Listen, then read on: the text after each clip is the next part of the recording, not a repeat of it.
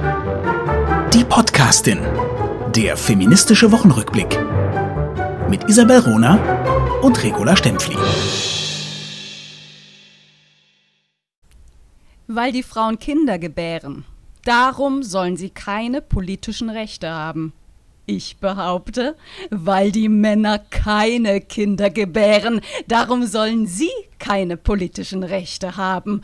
Und ich finde die eine Behauptung mindestens ebenso tiefsinnig wie die andere. Großartig! Willkommen zu Die Podcastin. Das war Isabel Rohner und sie hat wen zitiert? Darauf kommt ihr nie. Natürlich die große Hedwig Dom. Großartig.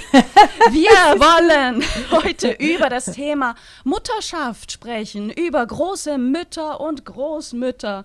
Und äh, ich musste natürlich direkt an Dom denken, denn sie hat darüber eigentlich schon ganz, ganz, ganz, ganz, ganz, ganz viel gesagt.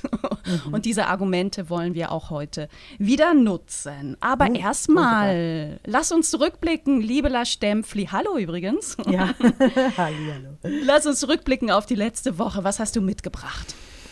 Also ich habe sehr äh, etwas sehr Verstörendes, aber gleichzeitig auch sehr Wichtiges mitgebracht. Und zwar das neue Buch von Camille Kouchner, also das erste Buch eigentlich, die ist Juristin, stammt aus einer äh, sehr bekannten französischen intellektuellen Familie. Da gibt es extrem viel zu sagen über die Mütter, die Großmütter, die Väter und Stiefväter. Aber sie hat in La Familia Grande äh, die Omerta, das Schweigen, gebrochen, ähnlich wie Vanessa Springora, genau vor einem Jahr, darüber, wie das Pariser Etas äh, Etablissement in dieser Sciences Po, in dieser totalen Caviar-Gauche ähm, Linken, äh, sich der Libertinage rühmt und eigentlich nichts anderes tut als sexuelle Folter, Gewalt an den Kindern an den Freundinnen, äh, den Kindern der Freundinnen und so weiter und so fort. Also F Fokus Frankreich, sag mal, Fokus ja, Frankreich?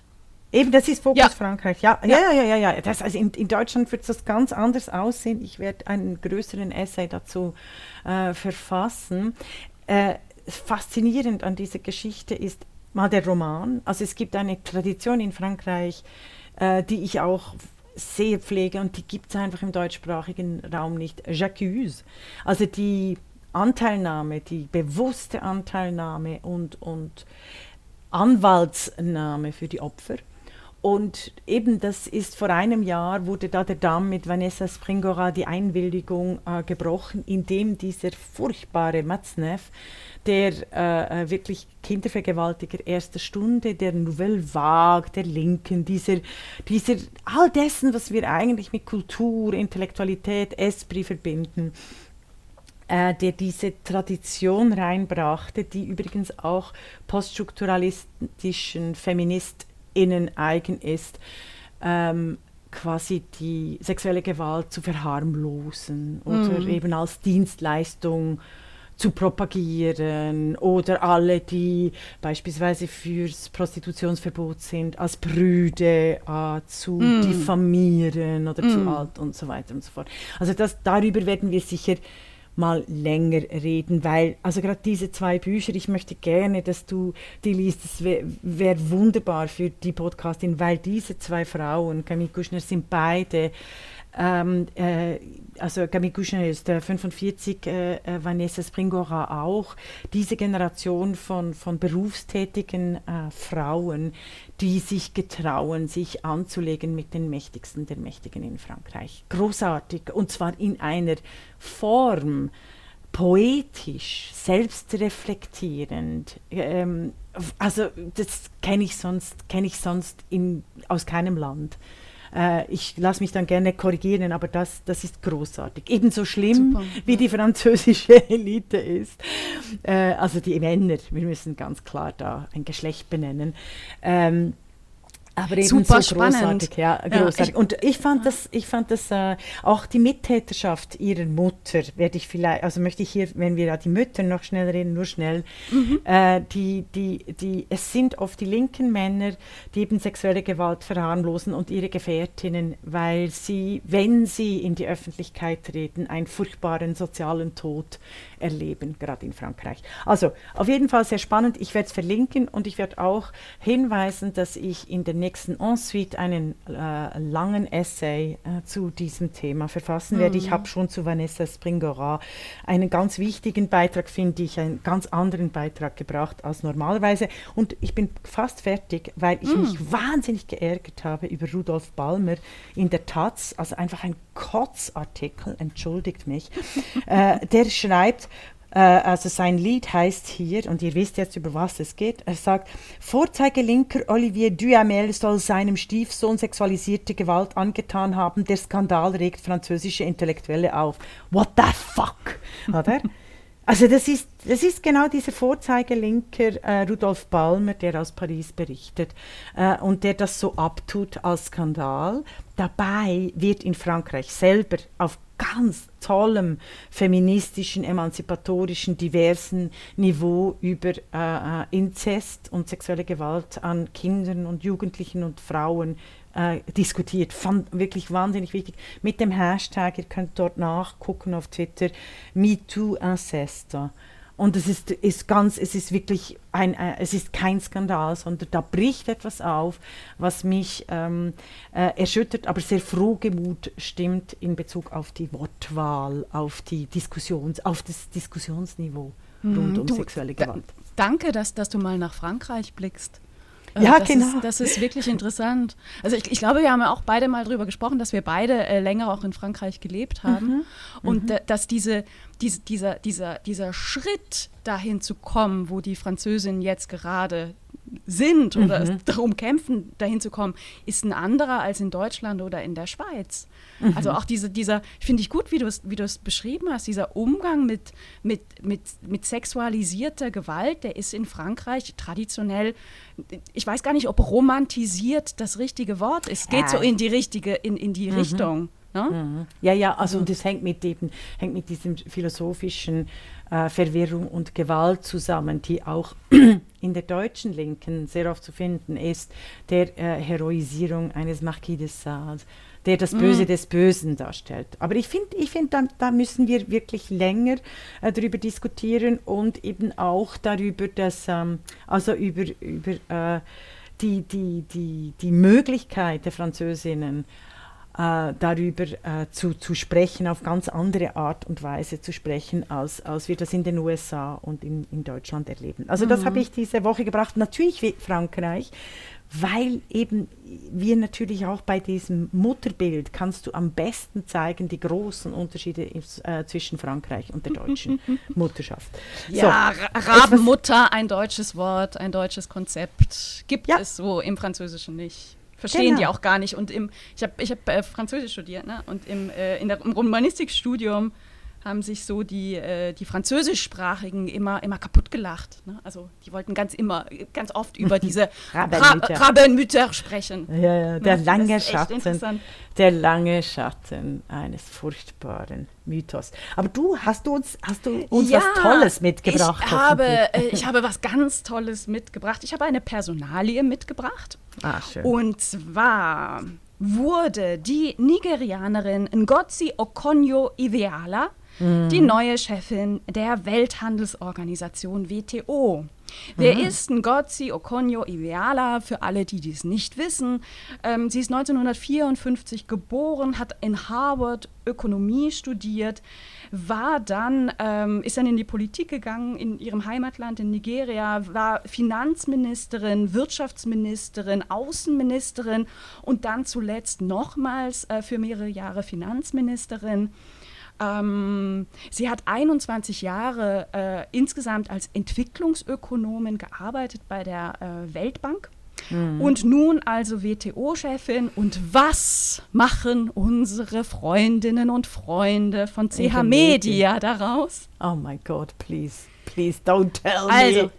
CH, CH Media ist die Zentralredaktion für sämtliche äh, Tagblätter, sagt man in der Schweiz. Ähm, mhm. in, in der Schweiz, also von St. Gallen bis. bis in der Deutschschweiz vor allem. Aargau, genau. Mhm. Ähm, also ganz viele äh, Zeitungen hängen da dran und dieser Artikel ist auch wirklich überall in der ganzen deutschen Schweiz erschienen mhm. mit dem Titel diese Großmutter wird neue Chefin der Welthandelsorganisation.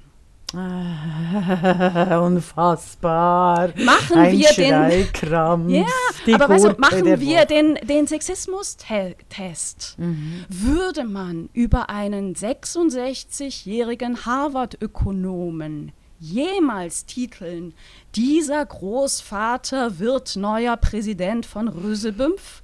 Mhm. Never, niemals. Mhm. Und daran erkennt man Sexismus. Mhm. Ja, und es ist einfach die Biologisierung. Es ist die Rückbindung von äh, großen Frauen auf ihren Körper und ihre, ihre zivil äh, standliche Situation. Das, was wir, mir ja immer wieder mit Wikipedia entgegenschreit, die Diffamierung, die Niedermachung von Leistungen als Frau in Bezug auf die Verwandtschaftsgrade. Ja, wahnsinnig. Aber ich freue mich, dass Sie von der Weltbank, weil die Weltbank ist ja viel progressiver als die WTO, weil die WTO ist tatsächlich eine der übelsten neoliberalen Institutionen, also neoliberalen im Sinne von antifeministisch. Ich möchte nicht so blöde politische du, äh, Schlagwörter reinbringen. Mal, mal, mal gucken, ich, was, ja, sie, was hoffe, sie daraus macht. Ich, ne? ich hoffe, ich hoffe. Ja, ich finde es sehr, ich finde es wirklich spannend.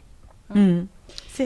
Ja, also das war die Großmutter in der Headline. Ne? Und da sind wir eigentlich schon mitten beim Thema. Also wenn wir über Mutterschaft sprechen, sprechen wir auch über Konstrukte und Vorstellungen und ja, Assoziationen. Ah. Ja, ne? komm, bevor wir zur sozialen Mutterschaft gehen, weil ich unterscheide mhm. zwischen der körperlichen Mutterschaft und der sozialen. Und ich möchte eben schnell was über die körperliche sagen. Es gibt mhm. äh, die Mutter und das Kind als äh, soziales Konstrukt, das gibt es nicht. Was es aber gibt, tatsächlich die Mutter und das Kind als Einheit und zwar körperlich. Das ist ganz wichtig, das festzuhalten. Einen anderen Menschen in sich zu spüren, ist Philosophie pur, die Welt als Beziehung. Da meine ich keine Romantik, hört mir nur schnell zu. Diese Verbindung des weiblichen Körpers mit der Zukunft von Lebewesen wird vom Patriarchat seit Jahrhunderten kleingeredet, zurechtgestückelt, kontrolliert, eingegriffen, pervertiert. Wer die Macht über die Reproduktion hat, hat die Macht über die Welt.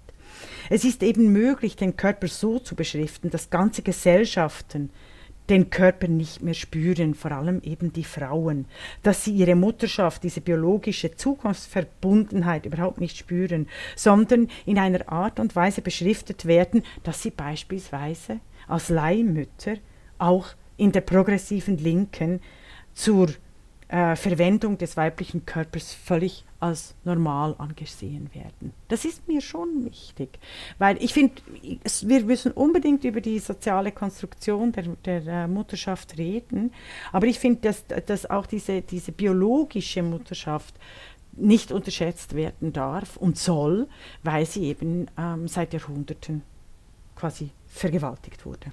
Also das ist, war mir noch wichtig. Ja. Habe ich dich gerade sprachlos gemacht.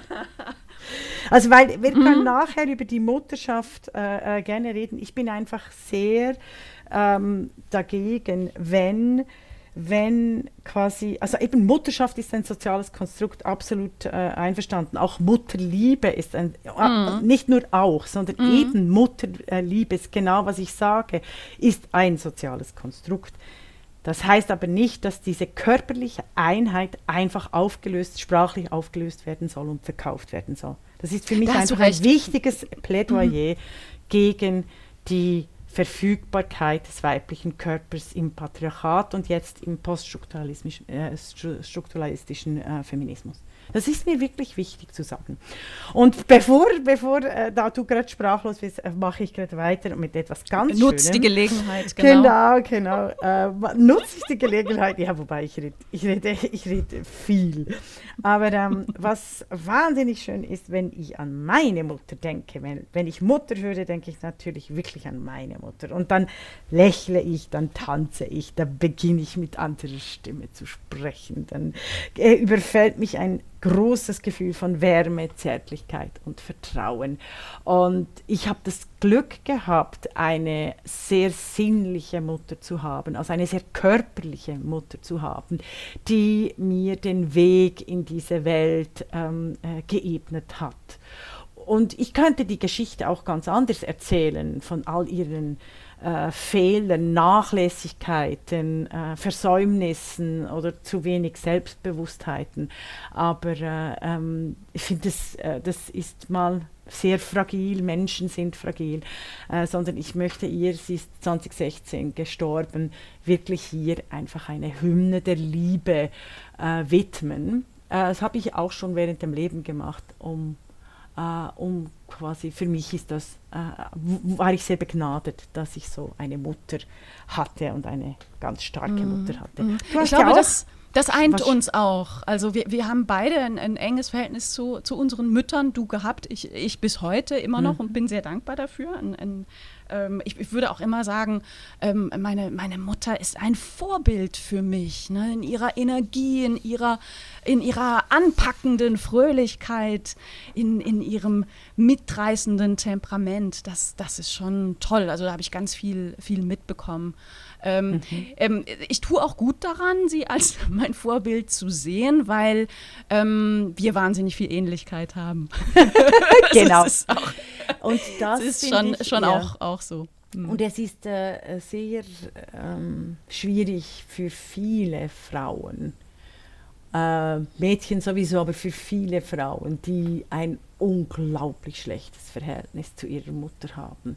Also ich kenne gerade hier in, äh, in, in, Deutschland, treffe ich in meiner Generation, und das hat sicher mit äh, dem Krieg zu tun, den Kriegstraumata, die über Generationen weitergereicht wurden, der Tätergenerationen, die äh, wahnsinnig, wahnsinnig übel übles Verhältnis haben. Also weißt und wirklich, es wäre mm. wirklich gut, ihnen allen geraten, äh, sich diesem Traumata zu stellen, so wie die Generation der äh, Shoah-Überlebenden, äh, die das sehr früh thematisiert hat und jetzt eben die Enkelgeneration, also ich gehöre zur Enkelgeneration, äh, du schon quasi zur Urenkelgeneration, aber dass das sich da wirklich ein aktiver Prozess einstellen sollte. Also eben die, du hast doch das erwähnt von der Mitscherlich, die Unfähigkeit zu trauen, die sich weiter die sich weiterzieht. Oder? Ja, aber weißt du, in Vorbereitung auf unser Gespräch habe ich, ich mache mir immer so eine, äh, ein, ein Blatt Papier und da male ich so, woran ich denke und was mir so für Begriffe in den Sinn kommen. Ähm, und beim Thema äh, Mutterschaft bin ich äh, auf, auf das Thema Vorbild, meine eigene Mutter gekommen. Ich mhm. bin auf, auf den Aspekt Erwartungshaltung, also auch gesellschaftlicher Druck gegenüber jungen Frauen gekommen, die schon sehr früh angefangen werden zu fragen, äh, gefragt zu werden. Ja. Und wann bekommst du denn jetzt und wie ja. geht denn das und so. Und ich war persönlich wahnsinnig froh und habe innerlich gejubelt und äußerlich getanzt, als das endlich aufhörte mit Mitte 30, ne, diese Fragerei. Ich bin aber auch auf das Thema Schuldzuweisung gekommen. Und oh. ähm, ich, ich nehme wahr, und du darfst mich gerne versuch, zu versuch, versuchen zu korrigieren. Ne? Aber ich nehme wahr, dass, dass in unserer Gesellschaft, in unserer Psychologie die Mütter immer schuld sind. Und mhm. zwar in, in den verrücktesten Konstellationen. Also das sieht man natürlich, kann, könnte ich jetzt auch Psychologie historisch begründen an einigen Beispielen ne? und äh, äh, schöne Grüße an Freud. Aber dieses, allein in, in persönlichen Gesprächen kommt das so häufig vor, dass, dass ein schlechtes Verhältnis zu einer Mutter betont wird und mhm. die Väter meistens gar nicht vorkommen. Das geht oder so positiv. weit. Oder positiv, das ist ja das Schlimme. Oder? Also naja, oder, oder, oder, oder, äh, ich, ich, ich habe schon Geschichten erlebt, wo, wo die Väter abgehauen sind, also abwesende mhm. Väter. Warum und weswegen haben die Leute dann eine Psychotherapie gemacht? Wegen ihrem Verhältnis zu ihrer Mutter. Also mhm. Entschuldigung. Ne? Also auch das, diese, diese Schuldzuweisung, die ist gesellschaftlich, die ist sozial konstruiert und die ist eine Einbahnstraße gegen Mütter und das ist total unfair. Absolut.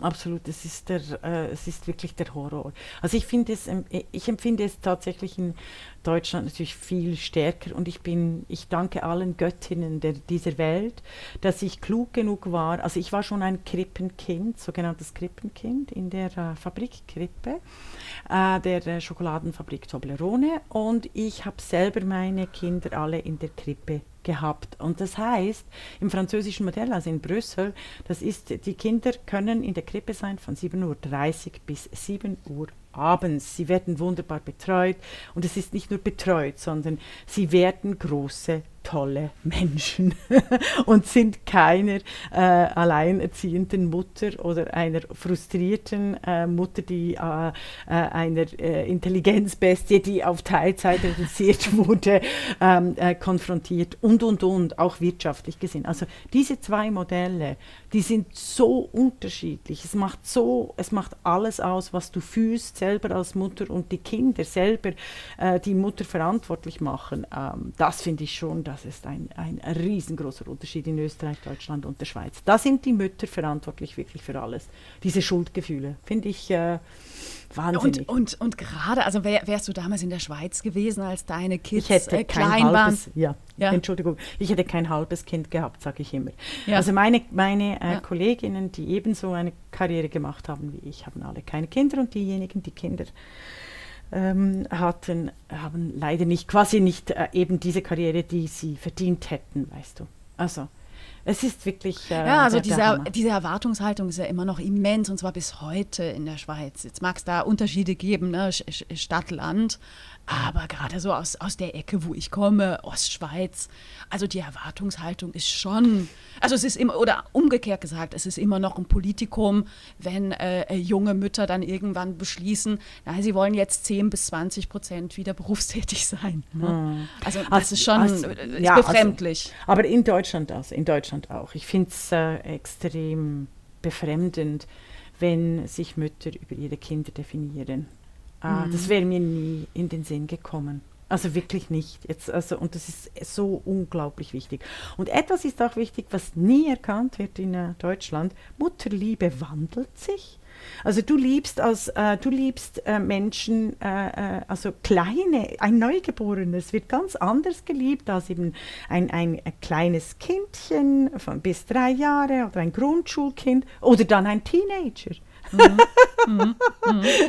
Das ist ein Tabu in Deutschland. Die Teenager kann man an die Wand klatschen. Die, die riechen auch so, oder? Ja. Also sage ich als überzeugte Nichtmutter. Nein, nein, das sagen die, das erzählen dir alle ehrlichen Mütter, erzählen dir, wie eigentlich das Zusammenleben von Teenagern mit ihren eigenen Eltern nicht gewollt ist von der Natur oder der Gesellschaft sein sollte. Dass es wirklich gut war, dieses System mit 16 die Kinder aus dem Haus zu jagen. Du, und, und weißt, aber eigentlich, weißt du, so was Schlimmes finde ich ja auch, wo, wo, kommt denn der Schritt, wo aus diesen niedlichen Wesen und diesen, ne, erfüllt von Liebe, stinkende Teenager und nachher ähm, fette, glatzköpfige Mit-50er werden? Weißt du, wann, wann, wann ist denn da?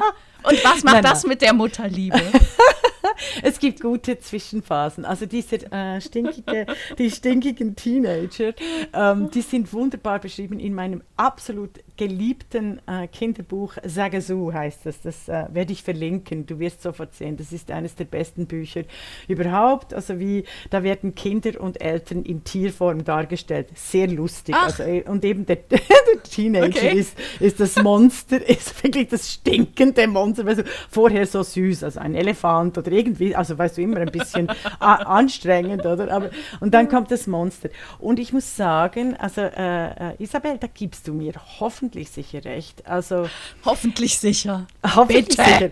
Ich finde ich find natürlich Männer, äh, Männer von 18 bis 40 ähm, wenn sie eben so wie die Frauen von 18 bis 40 so wandelfähig sind, weißt du, neugierig in die mhm. Welt hinein, diese, dieser Zauber des Anfangs und so, finde ich großartig, wahnsinnig toll.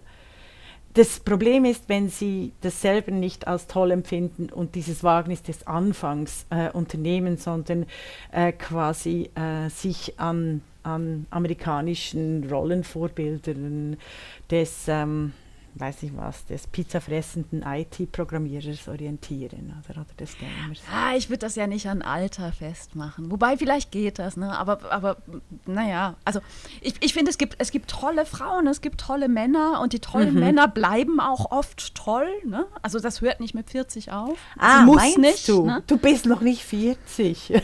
doch, doch, bin ich, bin ich, bin ich, ja. bin ich, bin ich. Das mache ich alle wütend.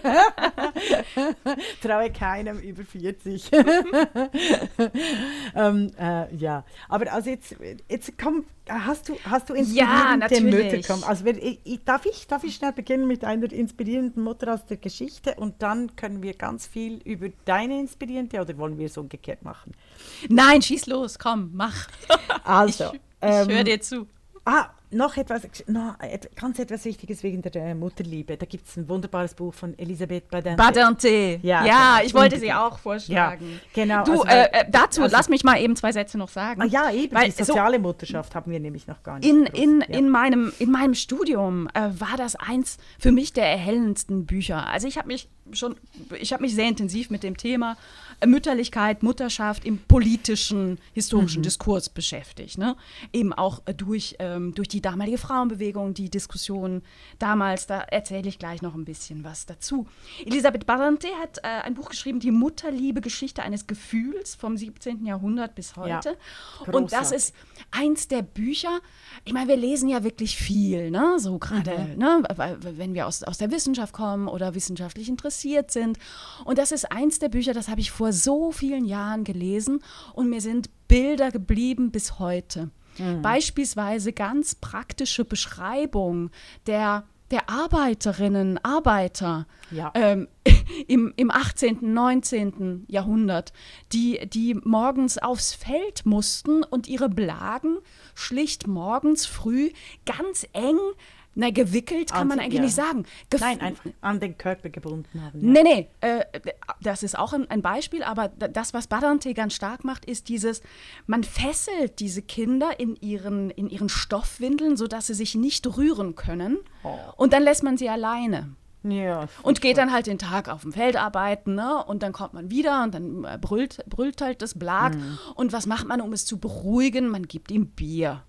Ja, oder, oder Absat ist noch schlimmer. Also ja, das, das ja, gibt dann die ganz Aber die dieses, dieses Buch ist in meiner äh, Rückerinnerung voll mit, so, mit, mit diesen sehr starken Beschreibungen, wie eben Familie war. Und dieses, wie Familie war, hat nichts damit zu tun, mit dieser ähm, äh, feinen Vorstellung einer bürgerlichen Familie, die sich dann eben erst genau. im 19. Jahrhundert überhaupt ausgebildet hat. Genau, also es, ist, äh, es gibt nicht, es gibt keine äh, natürliche Form der Familie. Das ist einfach Bullshit, dass die Naturwissenschaftler aber gerne immer wieder ins Feld ziehen.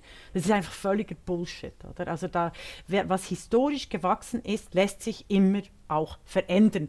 Punkt. Es ist so einfach. Und mich nervt es total, wenn die Biologisten die Evolutions, äh, äh, ähm, die Evolutions äh, Islamisten, hätte ich fast gesagt, ähm, Ver äh, Verfechter. Wieder, ja. ja. Verfechter, Ideologen wollte ich sagen, ähm, so einen Feldzug führen über mhm. die Natürlichkeit von mhm. Gefühlen, von Familienzusammensetzung und so weiter und so fort. Ja, ja, also absolut. Also, und früher hast, hattest du ein Dorf, um ein Kind zu erziehen. Und äh, da war diese Mutterbindung, da war eher eine Großmutterbindung äh, sehr wichtig. Das war übrigens, gibt es ein ganz schönes Gespräch mit Alice Schwarzer und den Zeit. Männern, die machen doch so ein never-ending Gespräch. Da lohnt es sich reinzuhören. Da, äh, ist, ist ganz klar, also Alice Schwarzer weiß das auch von sich selber, sie wurde von den Großeltern äh, erzogen. Das ist unglaublich wichtig. Und ihre Mutter war eigentlich ihr Großvater. Erzählt sich super lustig mm, und super mm. spannend. Möchte ich auch sagen, also eben meine äh, Eltern beide äh, Unterschicht berufstätig immer äh, Geld verdienen müssen.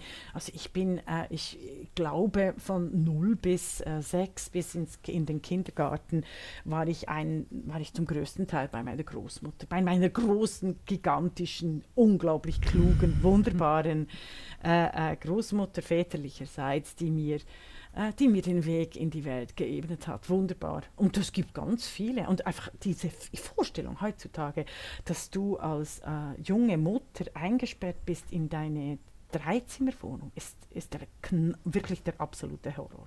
Also das ist äh, Ich, ich weiß, dass ich mich schon als Kind, also ich habe diese Frage auch mal gestellt, ähm, warum, äh, warum können eigentlich Männer nicht Mütter werden? Ah, ja. und, und das erzählt eigentlich ganz viel von, von meiner, meinem Blick auf die Welt, die, den ich schon sehr früh hatte. Also für mich war äh, Mutterschaft eben, eben nichts, nichts Körperliches, ne? oder ja, nichts genau. Biologisches, sondern ja. schon sehr, sehr früh was, was Soziales. Und ich mhm. habe diesen, diese, diese groß, diesen großen Unterschied auch wahrgenommen, wie, wie erwartet wird, dass Mütter sind und wie gestattet ist, dass Väter sind. Mhm. Und mhm. Das, ähm, das, das fand ich auch als, ähm, als, als Bild völlig unattraktiv und, mhm. und auch, äh, ja, mhm. So, so einschränkend beide, ne? Einschränkend. Väter wie, wie Mütter. Absolut. Ähm, also ich finde dort äh, wie gesagt, ich finde, ein, ein Dorf ist immer noch ideal, also ein Dorf im, im Sinne von, von einer sozialen äh, äh, Gemeinschaft, äh, die Kinder gemeinsam auch erziehen und darüber reden. Ich finde auch Frauen, die keine Kinder haben, habe ich immer gesagt, die, äh, hab, die mussten sich und durften sich und taten es auch, sich in die Erziehung anderer Kinder einzumischen. Also völlig, also positiv wie im Negativen. Und das ist eben in Frankreich, also in Brüssel, äh, in meiner äh, in, in Frankreich, in Brüssel, ja. ja nein, Brüssel, nein, äh, Brüssel ist für mich, äh, nein, Brüssel ist einfach sehr frankophon. Deshalb, das ist ja. eben, weil da unterscheidet es sich zu Flandern, oder? Ähm, äh, und da spielt es keine Rolle in der vollen Berufstätigkeit, ob du eine Frau getroffen hast, ob sie Kinder hat oder nicht. Was mhm. in der deutschen Berufstätigkeit äh, immer, immer wieder ein Thema ist. Und das war in, äh, überhaupt kein Thema. Also ich wusste oft äh, nicht, ob die jetzt Kinder haben oder nicht. Das kam dann erst äh, raus. Und eben, also äh, alle reden mit über Kinder, über Kindererziehung. Das ist ein Politikum oder über, überhaupt. Also es ist alles in, in, in Brüssel, in diesen internationalen Gremien, Frankfurt, Mikrofon geprägt, wird eben am Tisch über Politik geredet. So, du hast jetzt Beispiele mitgebracht von also eines. aus der Historie. Okay, das, schieß los. Ist ganz gemein. Die Johanna Schopenhauer. Johanna Schopenhauer 1766 bis 1838 und ihr missratener Sohn. Sie wurde mit 21 Jahren in eine ungewollte Ehe mit dem Großkaufmann Heinrich Floris Schopenhauer gezwungen und sie wurde sofort schwanger, war darüber sehr unglücklich, hat darüber auch geschrieben, doch glücklicherweise verstarb er relativ früh, sodass die junge Witwe sich nach Weimar begeben konnte und ihre finanzielle und intellektuelle Unabhängigkeit leben konnte. Goethe wäre ohne Johanna Schopenhauer nie der geworden, der er geworden ist. Die Tochter von Johanna Schopenhauer, die Adele, nannte Goethe zeitlebens Vater. Hm. Johanna war es auch, die der sinnlichen Christiane Vulpius die Salons öffnete, nachdem die Gesellschaft total über diese sinnliche äh, Frau von Goethe, des Herrn Geheimrat, äh, hergezogen war. Sie schrieb wahnsinnig tolle, populäre Romane den ersten und dann alle schrieb sie, um ihre finanziellen Schulden zu begleichen. Der böse Arthur war ein furchtbar griesgrämiges Kind. Und sie hat ihm zwar zuerst noch eine Chance gegeben, ich glaube, er war so elf oder zwölf und nahm ihn mit in äh, den bekanntesten Salon in Weimar, äh, den intelligenten Arthur, der hat das schließlich auch von seiner Mutter geerbt. Mhm. Intelligenz mhm. erbt sich nämlich über die Mutterlinie. Und das ist köstlich, also die Salon-Teilnehmenden haben dann die Hanna auf Knien gebeten, diesen furchtbar griesgrämigen, übel aussehenden, hässlich böswilligen äh, Teenager doch nie mehr in einen ihrer Salons zu bringen. Sie hatte extrem viele Liebhaber, tolle Liebhaber und der Friedrich von Gersberg, mit dem ist sie dann auch zusammen gewohnt, der war viel jünger als sie. Ähm, da wollte der böse Arthur ihr das verbieten, dass sie mit diesem Freund zusammenlebt. Äh, es kam zu einem riesigen mhm. Zerwürfnis zwischen Mutter und Sohn und Sie beschloss, Johanna Schopenhauer ihren Sohn in ihrem ganzen Leben nie mehr sehen zu wollen und das hat sie durchgezogen. Selbst Ach. als sie tief verschuldet war, lehnte sie Arthurs Schopenhauers Angebot der finanziellen Hilfe ab. Wahnsinnig. Wow. Was mein Lieblingszitat von ihr ist, als ihr jemand sagte, du, der Arthur hat wirklich die Möglichkeit, wahrscheinlich ein ganz großer und berühmter Mann zu werden, hat sie ganz nüchtern gemeint, ach, na, ich habe niemals von zweien Genies innerhalb einer Familie gehört. ist es nicht großartig? Schönes. Es gibt, es gibt eine, eine, eine schöne psychoanalytische Studie, also ein Roman von äh, meinem lieben, äh, geliebten Romanautor Jalom, der, ein, der zwei große Bücher geschrieben hat, als Nietzsche weinte.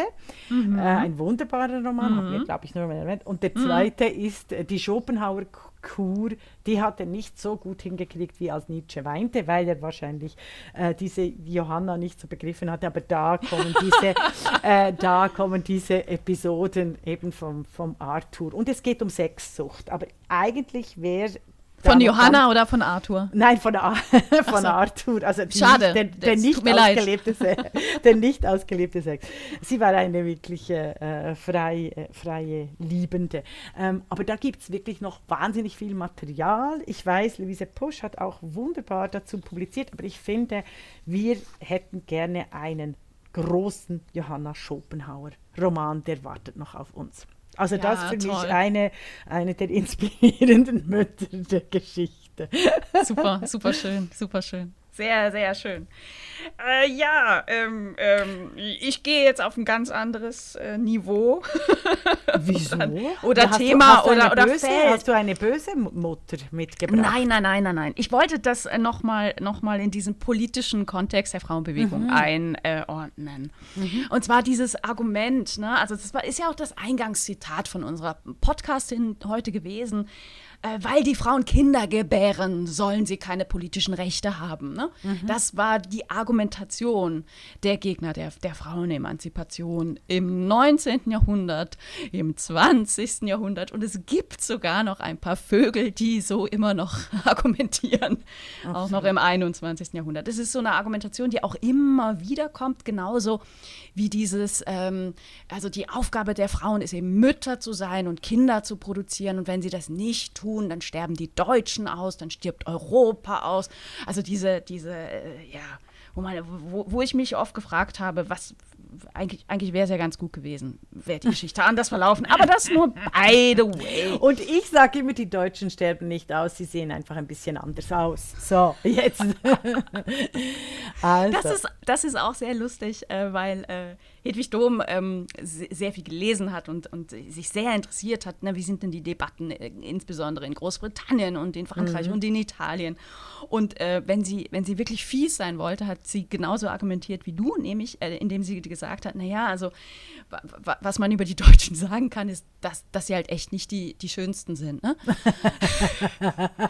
da, da schloss sie die Frauen mit ein und äh, begründete das damit, dass eben die Deutschen so drauf erpicht sind, dass die Frauen nichts anderes sind als Mütter und dieses Muttersein zur Verhässlichung führt, ähm, ne, weil die, die einfach träge sind, nicht berufstätig, keine eigenen Interessen. So. Also, Wahnsinn, ja. Also unglaublich äh, modern. Aber sie, sie war ja selber Mutter, Hedwig Dom. oder? ja, Oder fünf eben- Kinder. Fünf Wow. Kinder. Ja, Wahnsinn. Ja. Und Ja, auch äh, so alles, was sie so über ihre persönliche Mutterschaft geschrieben hat, auch sehr gerne. Versöhnt, äh, ja, genau. äh. Mutter genauso wie, wie, wie ihr Mann äh, gerne Mutter war. Ja. Also auch äh, alles, was, was ich so gefunden habe an Dokumenten und Briefen auf eine sehr aktive Vaterschaft auch ähm, Mhm. hinweist.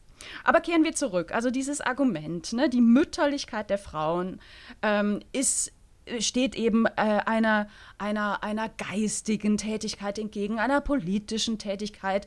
Äh, diese Mütterlichkeit unterscheidet eben die Frauen fundamental von den Männern und deswegen sollen sie zu Hause hocken. So hat Nietzsche argumentiert, so haben die damaligen ähm, Politiker argumentiert, so haben ganz viele ähm, der, der intellektuellen Elite, insbesondere der Ärzteschaft, argumentiert. Um was, die Frauen was klein reiner zu halten. Gebärneid ist. Ich behaupte ja immer, es gibt entweder ein, äh, es gibt überhaupt keinen Penisneid, aber es gibt de definitiv einen Gebärneid oder eben einen, einen äh, Vulvaneid, also oder Orgasmusneid der Männer. Und der drückt sich dann eben in der äh, totalen Entwertung und Erniedrigung äh, jeglicher weiblicher ähm, Meinst du, Biologie dass aus. das Ja. steckt dahinter? Ich, ich würde ja immer profan sagen, äh, it's the money. Also gerade bei den Ärzten, die, die so böse Ah. über Mhm. Frauen geschrieben haben, damit eben Hebammen schön weiter äh, Hebammen bleiben und Krankenschwestern schön weiter Eitergeschwüre versorgen, aber eben nicht die hoch angesehene wissenschaftliche Tätigkeit machen dürfen. Da geht es ja um, um Reichtum und, und Macht. Ne? Ja. Ich, ich, ich glaube, das war den meisten wichtiger, als jetzt äh, schöne glaube, Orgasmen zu eine- haben. Nein, aber ich glaube, es ist eine, eine Kombination ganz tatsächlich. Mm, also jetzt quasi in den unteren Schichten. Oder also wenn wir Mm. schon, wenn wir schon der Freud nehmen wir wollen, dann können wir ihn doch ein bisschen bashen. Oder ah ja genau, Iokastes Kinder werde ich auch verlinken. Eine ganz andere äh, Psychoanalyse äh, von Christian Olivier. Also, Also, hör mal. Also die Gegner der Frauenbewegung, die haben biologistisch argumentiert, Frauen können Kinder kriegen, also sollen sie keine Rechte haben.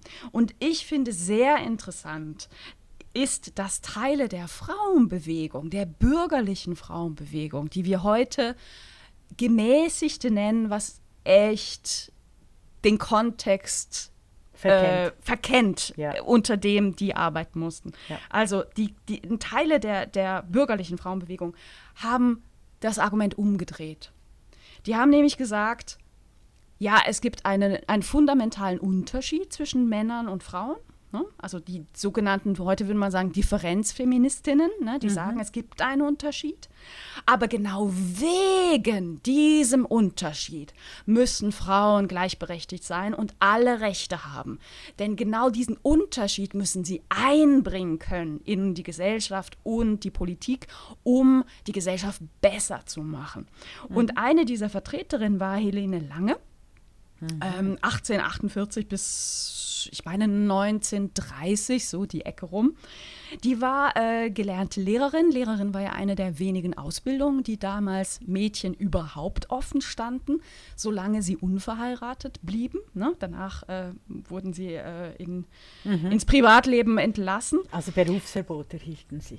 Exakt, Ja. exakt. Und Helene Lange hatte ihren Fokus in ihrer politischen Arbeit insbesondere auf der Reform ähm, des, des, der, der Mädchenschulen. Die waren äh, furchtbar schlecht im, im 19. Jahrhundert. Und sie brachte dieses äh, großartige äh, Konzept mit in ihre, in ihre politische Argumentation, dass jede Frau mütterliche Eigenschaften hätte. Jede Frau wäre eine Mutter, egal ob sie es jetzt ist. Ob sie jetzt faktisch Tatsächlich? quasi reali Genau. genau, faktisch oder, oder, Und eben, diese- aber es ist sozial, die soziale Rolle. Ja. Genau, aber diese Mütterlichkeit, ähm, die, die, die, die gelte es eben einzubringen und zu verwirklichen. Und das wäre nur möglich, wenn Männer und Frauen die gleichen Rechte hätten. Ich halte das für politisch in der damaligen Zeit für einen total geschickten Kniff. Ne? Ja, genau. Obwohl das war ein ich- wichtiges Argument. Aber Ja, total. heutzutage, heutzutage ist es natürlich völlig.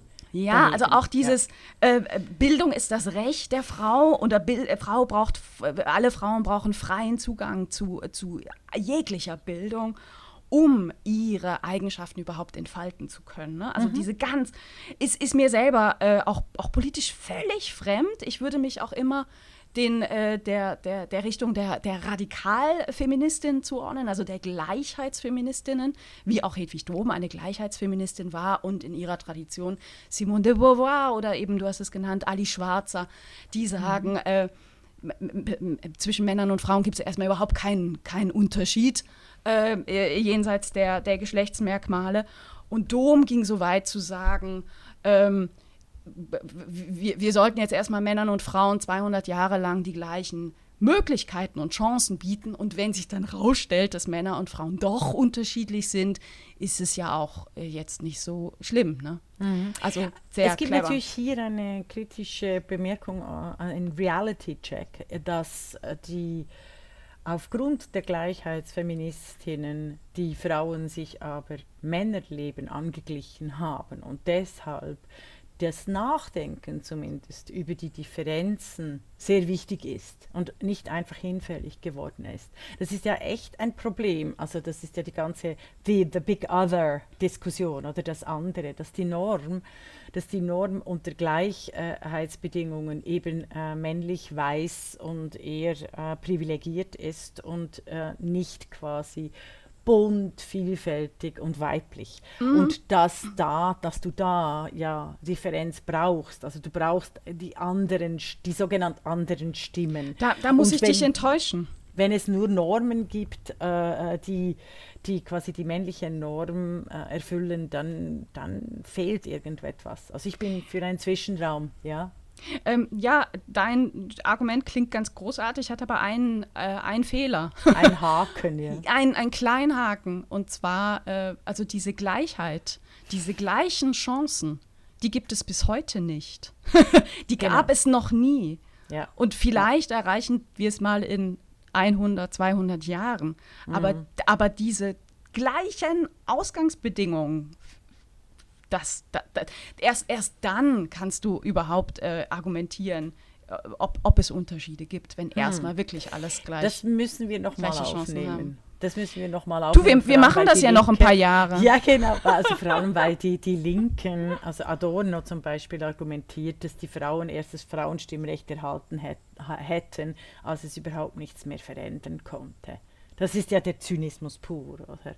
Äh, aber das wird ja von Adorno in, in äh, Minimalia Moralia ja ganz hoch. Aber gehalten. weißt du, das also würde ich einfach. müssen wir, glaube ich, da. Ja, aber, aber, aber ich würde das echt nicht überbewerten. Also es, wurde, es wurde so, so viel. Du, du also bewegst also, dich in anderen Kreisen als ich. ja, das ist schön. Da kannst du, kannst du Adorno nicht unterbewerten. Wenn, wenn, wir, wenn wir gleich wären, müssten wir nicht sprechen. Dann ja, würden absolut. wir nichts, äh, nichts also, erkennen und nichts Hed erreichen. Aber Hedwig Dom war ganz klar eine Egalitaristin, wenn, wenn, yes. wenn ich das so nennen kann. Du, aber ja. sag noch schnell über, über äh, ihr Kind. Also ein Kind, eine Tochter war verheiratet mit Thomas Mann. Mann. Sorry, nein. dass ich ihren Namen. Ah, nein, nein. Thomas das war ihre war Enkelin. ah, die Enkelin. Und, und weißt du, wir haben ja gelernt, ich weiß nicht, ob, ich, ob du da dabei warst bei dieser ja, Folge von die Podcasting über Storytelling. Ja, ja, ich also weiß. ich erzähle immer, dass Thomas Mann sich in die stolze Tradition der Domfrauen hineingeheiratet hat. Sehr gut, genau das, das habe ich eben vergessen. Mir, ähm, immer, mhm. immer, immer wichtig. Mhm. Ja, eine, eine ihrer Töchter, die älteste, hieß auch Hedwig, ähm, mhm. hat dann später Alfred Pringsheim geheiratet, äh, Münchner Mathematiker, mhm. ist nach München übergesiedelt. Dadurch gab es dann da auch einen wichtigen Standort für Dom, die die Zeit ihres Lebens überzeugte Berlinerin, Kreuzbergerin war. Ja, also die passt auch nicht nach München, das kann ich völlig nachvollziehen. Ja, genau. war, war sie wohl in München? Äh, Hedwig Pringsheim. Nein. Ich glaube schon. Aha, okay. Okay, ja. Aber der ja. Hedwig Dom, die war nie in München. Doch, doch, die war oft in München. Die Aha, war oft okay. in München. Ja, also viel, viel lustiger ist eigentlich der, das, das Umgekehrte. Ne? Also die, äh, als, als Katja Mann sich mit Thomas, also Katja Pringsheim sich mit Thomas Mann zusammen tat äh, mhm. und dann äh, ja leider ihr, ihr, ihr Mathematikstudium ähm, aufgab. Die gehörte zu den ersten Frauen, die in in München äh, Abi gemacht haben, Ende des 19. Jahrhunderts und dann auch studiert hat. Und dann hat sie das geschmissen und wurde ja sehr schnell äh, schwanger. Und äh, Thomas Mann und Katja Mann haben dann ähm, Hedwig Dom in Berlin besucht und Katja eben schon hochschwanger. Und mhm. Hedwig Dom stellte dann Thomas Mann ähm, die Frage: Ja, was wünschst du dir denn, Tommy? Auch. Ja, und äh, ich meine, wir, wenn wir irgendwen besuchen oder in irgendwelche Gespräche haben, wir bereiten uns doch ein bisschen vor. Also wir wissen schon, wer uns da gegenübersteht. Und Hedwig Dom war ja nun die. Nicht eine Unbekannte. Die ja. Radikale der Frauenbewegung. Ja. Ne?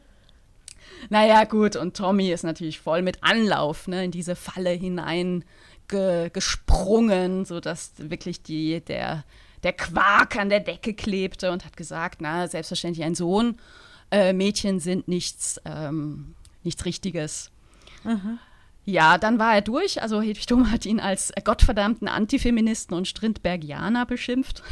Ah, sehr nett, sehr nett. Womit ja. sie wahrscheinlich nicht Unrecht hatte.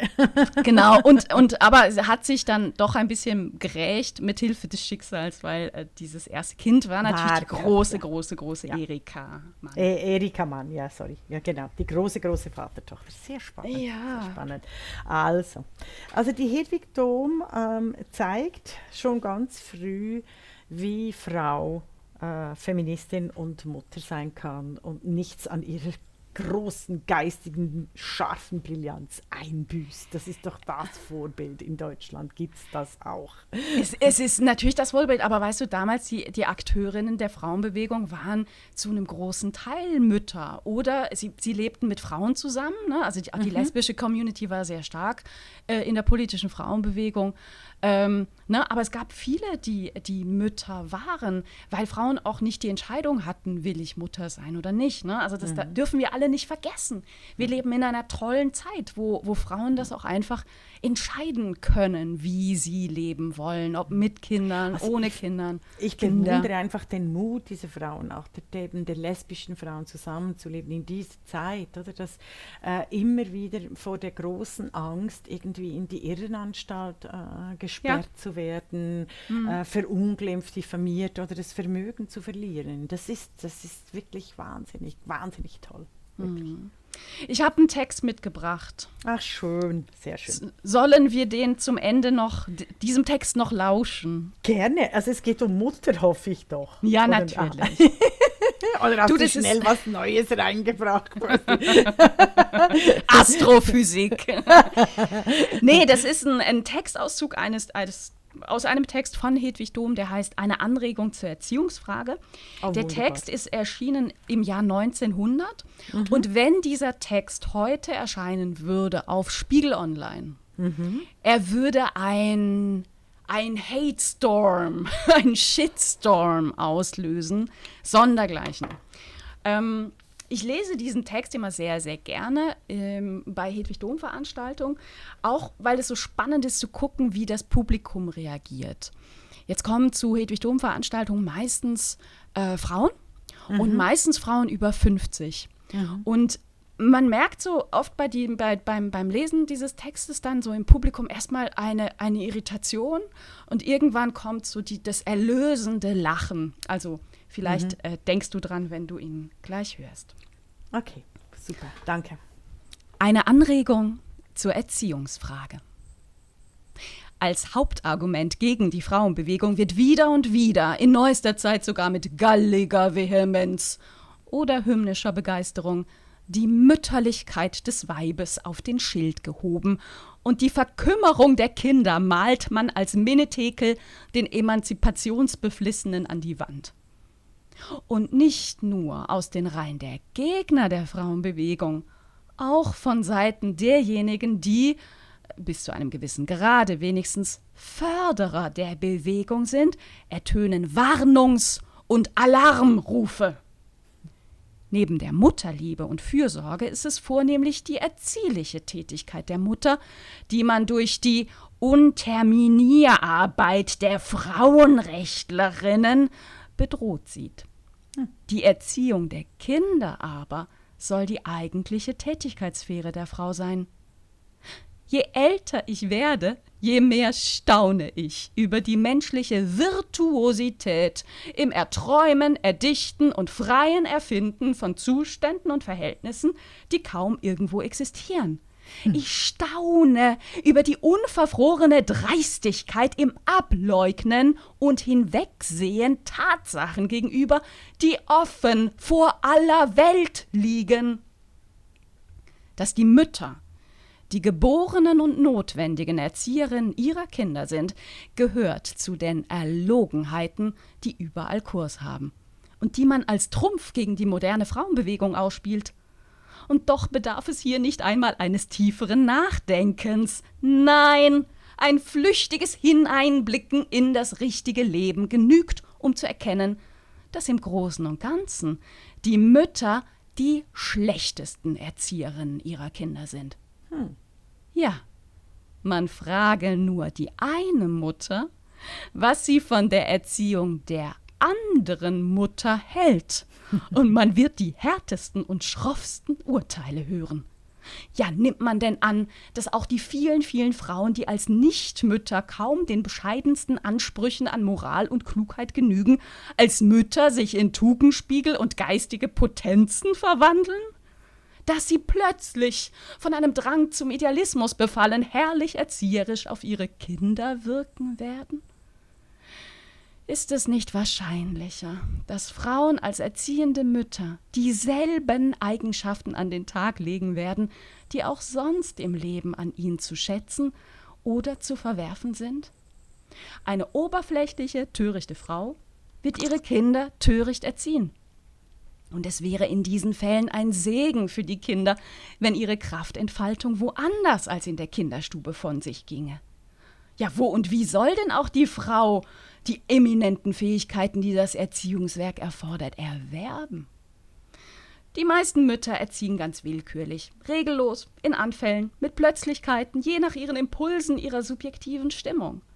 Zum Erziehungswerk aber gehören nicht nur die auserlesensten Geistes- und Gemütsqualitäten, es muss auch noch ein spezifisch pädagogisches Talent dazukommen.